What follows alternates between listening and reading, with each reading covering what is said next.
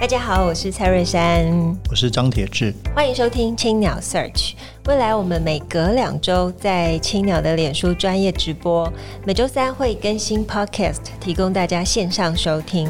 在每集的节目当中，我们会邀请作家来谈谈自己的作品，也会针对不同主题推荐大家书单。欢迎大家订阅，让我们一起享受阅读的美好。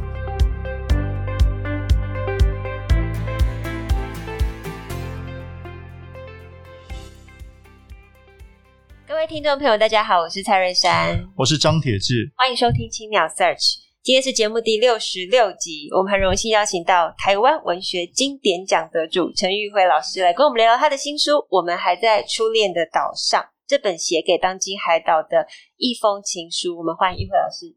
大家好，其实我们知道最近金鼎奖才刚刚公布，所以在读这本书的时候，我看到陈玉慧老师是早期得主，然后一直到现在推出了新作品，算是一个。呃，非常认真，还是在写作耕耘上面不断的有新作品产出的作家。那可不可以跟我们聊聊这本书？就是我们还在初恋的岛上，当初为什么会想写这本书？因为里面其实是有非常多篇，然后有很多的角色人物穿插。那里面有包含一些海岛的议题啊，辅呃辅导就之前发生的事件等等。有没有想传递什么讯息？嗯，书没有是骗人的，不是想要。想传递气候变迁这个这个大议题，非常非常庞大的议题。然后我想用比较呃轻松的爱情的言情的角度切进去谈，嗯嗯，因为我知道如果谈气候变迁绝太硬了，而且没有人关心。即便这个问题是这么严重，所以我就选择了呃四个年轻人的返乡的爱情故事。嗯那为什么要返乡呢？因为也是因为现在南北差距越来越大了嘛，然后在气候变迁下，城乡的差距也越来越大了，所以我就是很很其实很忠实的呈现一个气候变迁下，呃，四个年轻人返乡创业的发生的感情故事，然后跟他们的初恋有关。所以真的那个，刚刚玉慧姐提到这个环境变迁，其实在全世界这个都是，我想这几年都是非常大的议题。嗯那那当然就比较悲伤，就是在台湾其实讨论的比较少啊，就是作为一个社会议题讨论的少，那更不要说在文学里面，其实处理的相对的就是跟国外比少了非常多。那当然，我觉得玉慧姐这些年在德国跟日本跟跟台湾之间来地去，所以当然就有自己很比较比较雄厚的国际观。所以这个这个问题的感受，你是从什么时候开始的？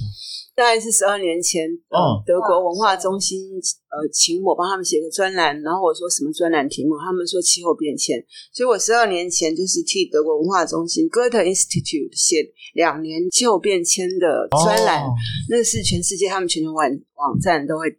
刊登的，所以从那两年开始，有意识到说，第一，当然德国非常重视气候变迁的问题；第二，全世界的气候变迁问题很严重。对。然后第三，台湾是不太关心这个问题。对。那这就是在十二年前，我为那个 Goethe Institute 写那个专栏的时候开始产下的一个想法。十二年前有这个想法，然后到了十年前，也就是二零一一年发生了日本核灾啊，核岛福岛地方的核灾，嗯、那也是这个书里面非常重要的一个。背景和主题，然后可是这里面当打开第一章的时候，就发现描写非常的细腻，包括这个里面的这个男主角之一去去辅导，你是怎么样去重现那样的场景？你当时一定不在那边啊？对啊，对啊，怎么样可以重现？是看了很多的文献考察，对对，真的，我看所有的 YouTube、YouTube、Google，所有的呃 NHK，所有能看的东西，我真的就是看过好多次，不是一遍，就是看到里面的一些细节。曾经在里面看过一只 快死的骆驼之类的，或者是看到啊，原来他们吃的便当就是爱心便当，是长这个样子。所以我是呃，透过很多很多很多的 Google 跟 YouTube 的 research，还有当然就是大量的文献。那时候其实他们报纸写的非常多，嗯，嗯，然后我就是 follow 那些那些报道，然后自己重建一个现场，自己画图，自己画图，呃，然后自己把地图上的那些可能的。发生的情况全部在脑筋里面演变一过，演变过一次，然后自己去走那个路。哇，嗯，那你你你有去？没有，没有，没有，就是从全部在心里面走的。哇！但是日本我当然去过，那里我去过，但是我没有在核灾的现场。是，嗯，第一篇哦，就是讲到那个等于我们重回核灾，呃，在那个现场发生的事件。那接下来就是女主角的另外一个主角出现了嘛，就是江永云。江永云就是扮演另外一个角色，嗯、就是她从电视上面看到了那个画面，嗯，所以那个描写应该就是很有心境哦，就可能就是你当时的。比较焦急的心情的写照，嗯，因为我四个人、四个段落、四个面貌，就是江永云，他是比较是那种服装业，嗯、因为他看到服装，对呃，我们这么的浪费，一一年丢到多少衣服，那些材料全全全部不能再制再生，所以他在他就是在服装业里面找寻永续的方法。后来他找到了，其实每这四个人，他们各有他们的职业，然后赋予他们那个职业后面的一些衍生的东西。我刚才说那个核灾的事情没有讲，是前两年吧，也是可能有看过，不知道你看过没有？是那个 Channel Bill 那个影集哦，看了看了。对，那我觉得那个影集制作非常非常好，对，让我觉得说，呃，核灾如果真的发生的话，我们都可以想象这么多。所以其实我也是，就说除了除了那个，就当时真的很震撼，就是。舞蹈很震撼之外，那个 Channel Bill 那个影集对我也很震撼。嗯，那你我其实我觉得蛮难想象你那个时候在搜寻这些素材的心情。我的意思是说，那应该是非常悲痛的吧？就看到这么多一些这种这种 sadness 在那边，就觉得很天灾人祸，因为天灾已经够可怕了，还有人祸，那当然这加在一起就是就是人生嘛，戏剧。嗯，对，希望台湾不会发生这个事，永远希望。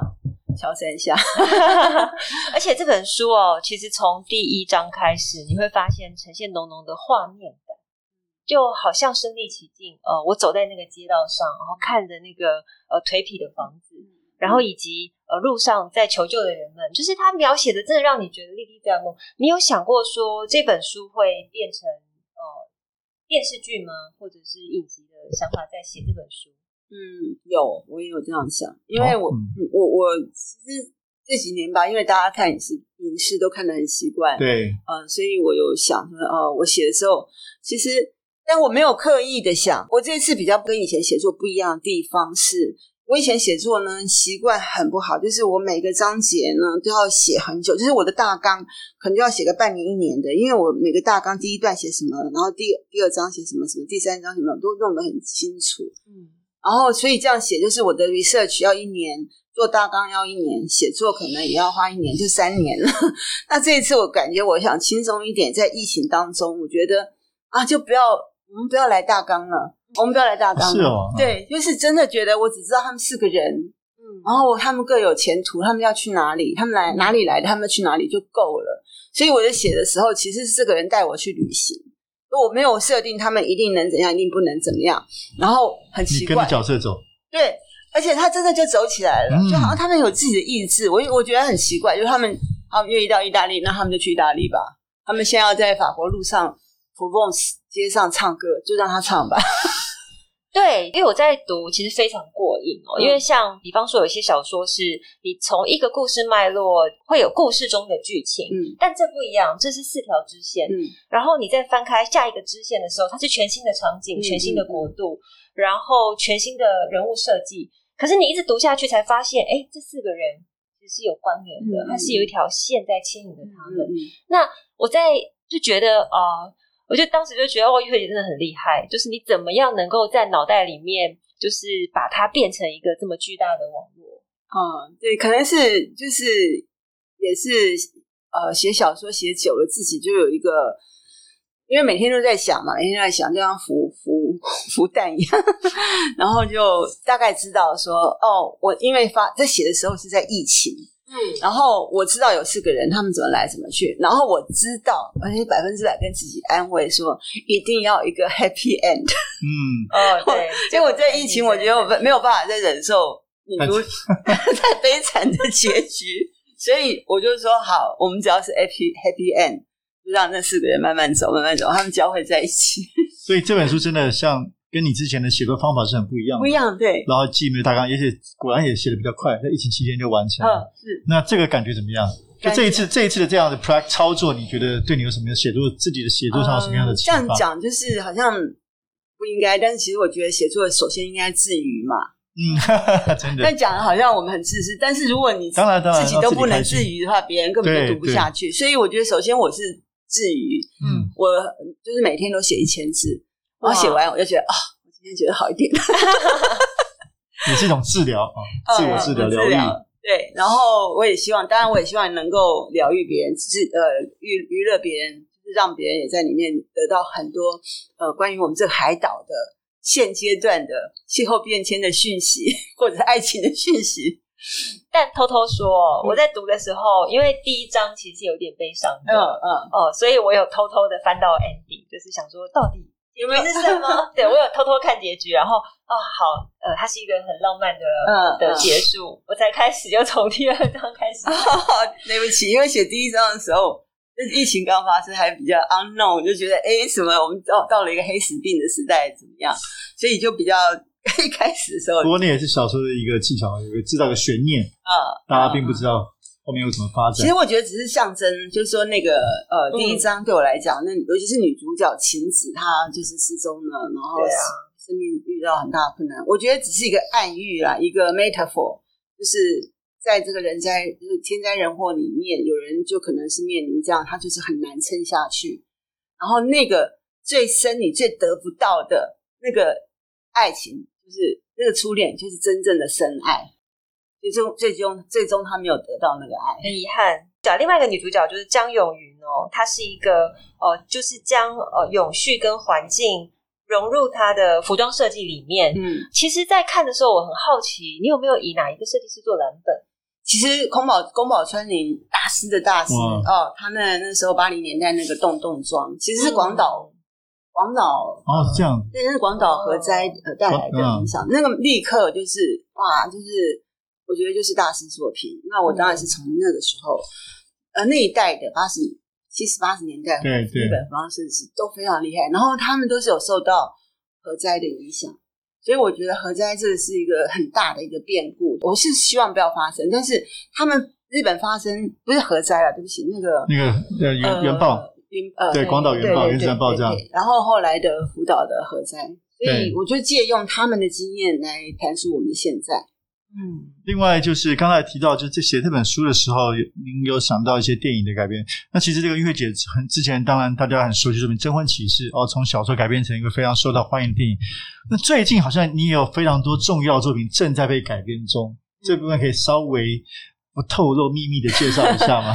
就是在洽谈洽谈当中啊，嗯、那希望就是当然也是希望能够早日他们能够，当然就是。嗯，需要呃一些支持啊，就是有那个海神家族，其实就是我当年写的的经典讲的对，非常非常经典的作品，呃，就是台湾现代史上的自己家族跟近代史平行的一个故事。然后还有一一本是呃幸福之夜，嗯，是讲你们大稻城这边的有一个名人叫陶德，就是乌龙茶之父的故事。嗯，然后呃这两本都是映客出的，还有一本是呃现在已经。然后是吧？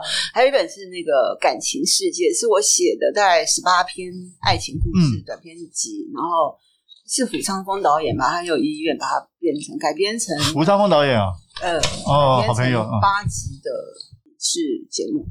那那你怎么看这样的改编？就是文学这个当然是我相信很多人问过你啊。对。那在这几年台湾尤其很兴盛谈那个所谓这个 IP 转译啊，那其实。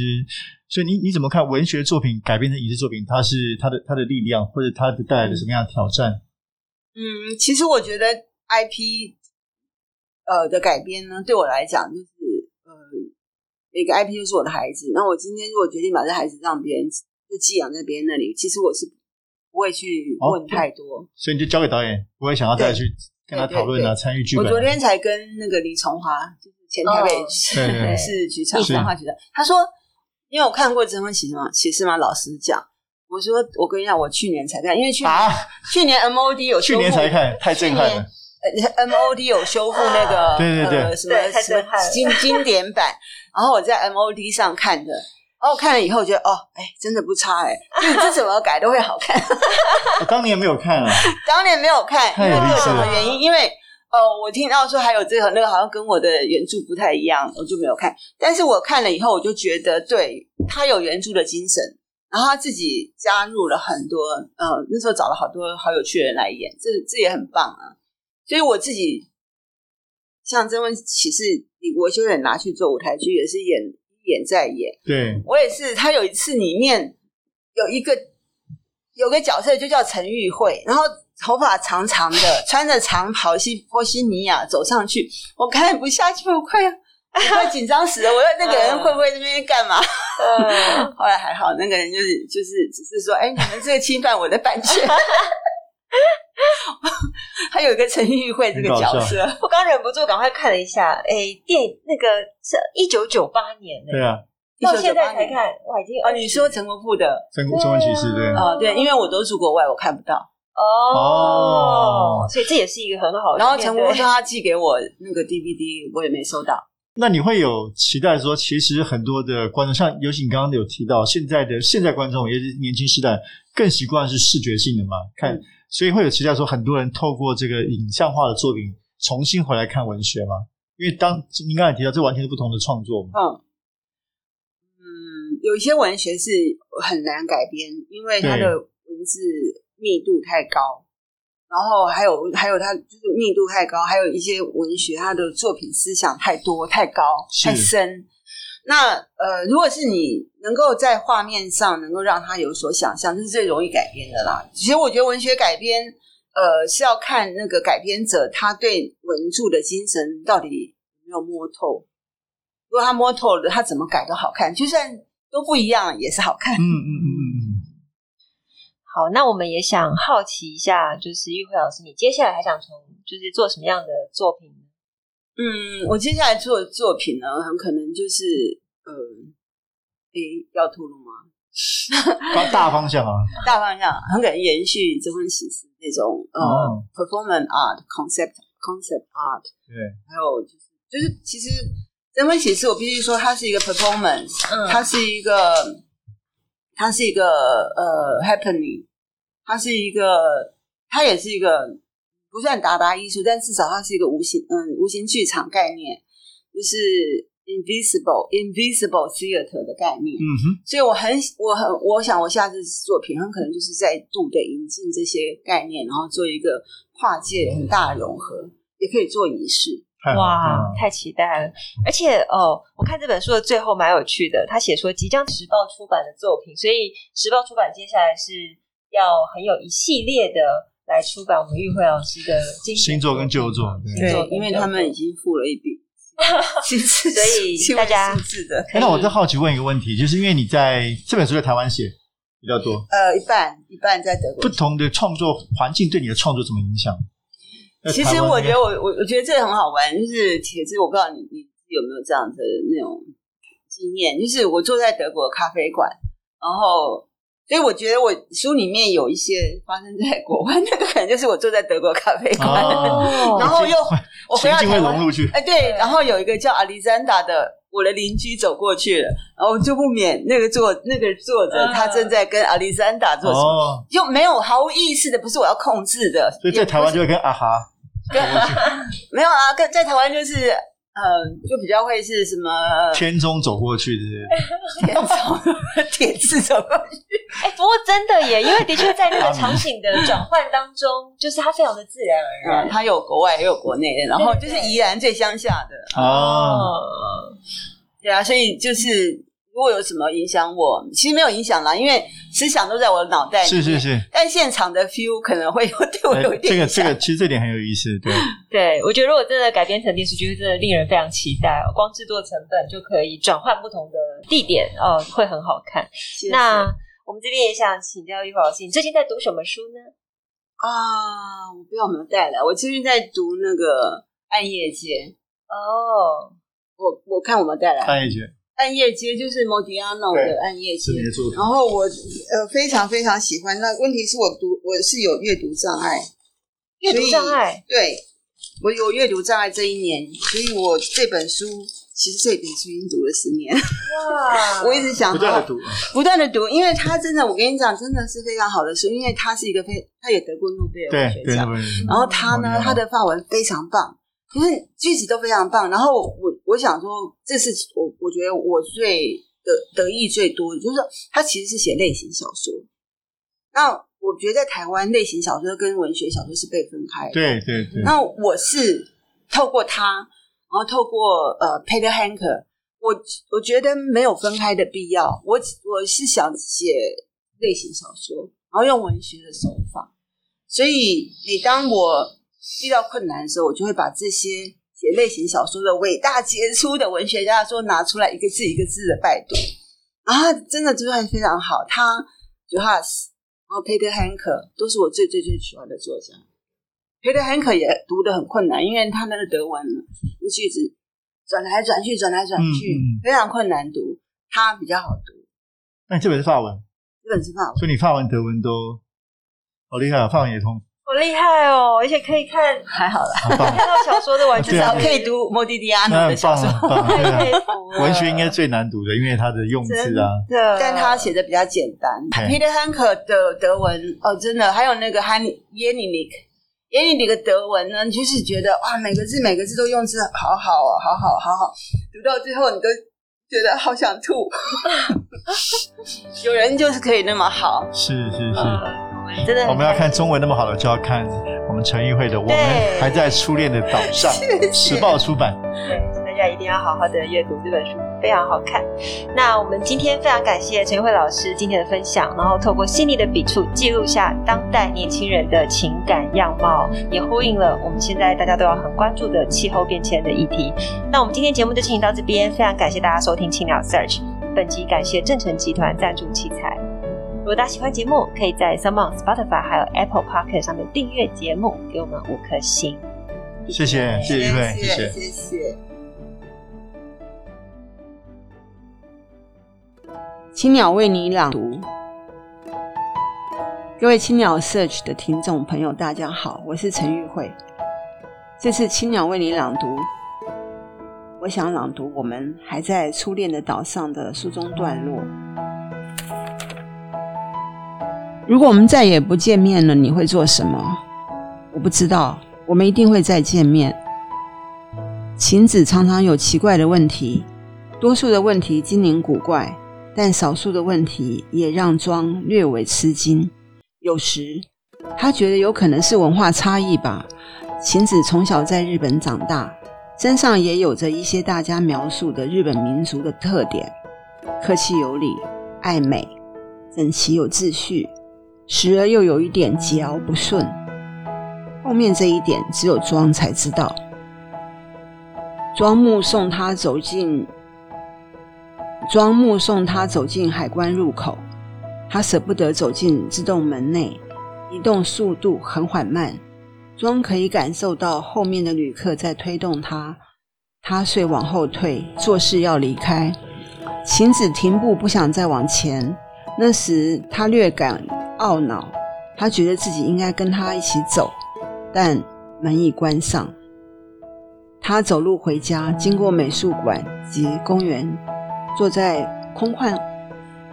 他坐在空旷的公园里，他知道飞机会从他头上经过，或许晴子会看到他。他在公园里算飞机，十几架飞机已经飞过去了。每当飞机飞过时，他便站起来往空中挥手。晴子，晴子，他不断地喊着。很多路人路过，很多人不解地跟着他往上看，连孩子也跟着他向飞机挥手。庄走回自己的住处，睡了一整天。第二天去板桥继续服役，他还有三个月的替代役，在新北市环保局。只是一些文书工作，必须朝九晚五，没有晴子的日子。他开始读书。最近他读梅尔维尔的《白鲸记》。晴子已经返回福岛，他传来他在渔港和父亲合照的照片。庄看见桌上他买来的送给父亲的乌鱼子，他也看到他父亲和晴子正在泡乌龙茶喝。他们视讯和留话，他也给他写很长的情书。他从小不喜欢作文，但他有许多话要对他说。他听得多，说得少。他说他怀念他的睫毛。他说：“你是不是睡觉时偷偷看我？”他送了一个邪恶的笑脸。他们是在学校认识的。他来上中文课，因为学过一点日文，庄主动帮他释疑，并教他一些生活上的细节。他很喜欢台湾的生活，也很喜欢庄，至少他这么说过。从认识他起，有机会他便悄悄地观察他的手腕，仿佛那些细纹里还会有什么他不知道的秘密。他已经熟记了那些纹路。纹路一直没有变化。她是独生女，妈妈过世那一年，她顿失依靠，父亲非常依赖母亲。虽然她还是高中生，但她必须学习照顾她，好像她被迫担任妈妈的角色。但来台湾后，心情变好多了，和庄在一起，她才像个孩子。庄曾经和一两个女孩来往过。但都不曾真的动心，但这也要等到他认识晴子之后，他才知道原来什么叫心动。想到时他会心跳。《白鲸记》读完了，他安慰晴子，提到《白鲸记》的作者梅尔维尔的说法：世间万物凡高贵者，似乎都有忧郁的品质。他每天学着日文，偶尔和晴子用日文对话。他已经准备去日本留学，但他还有三个月的替代役。从前他觉得日子过得好快，现在却觉得日子过得好慢。我们未来要一起去一个好地方，然后再也不要离开彼此。他说，晴子也答应了。什么好地方？在哪里？晴子问。已经半夜了，晴子更晚。庄听着晴子录给他的日文版《小王子》。他也逐渐有了睡意。嗯，真正的好地方都不在地图上。今天的分享就到这边，我是陈玉慧，谢谢大家的收听，也欢迎大家阅读我们还在初恋的岛上，自由时报文化出版的新书，谢谢大家。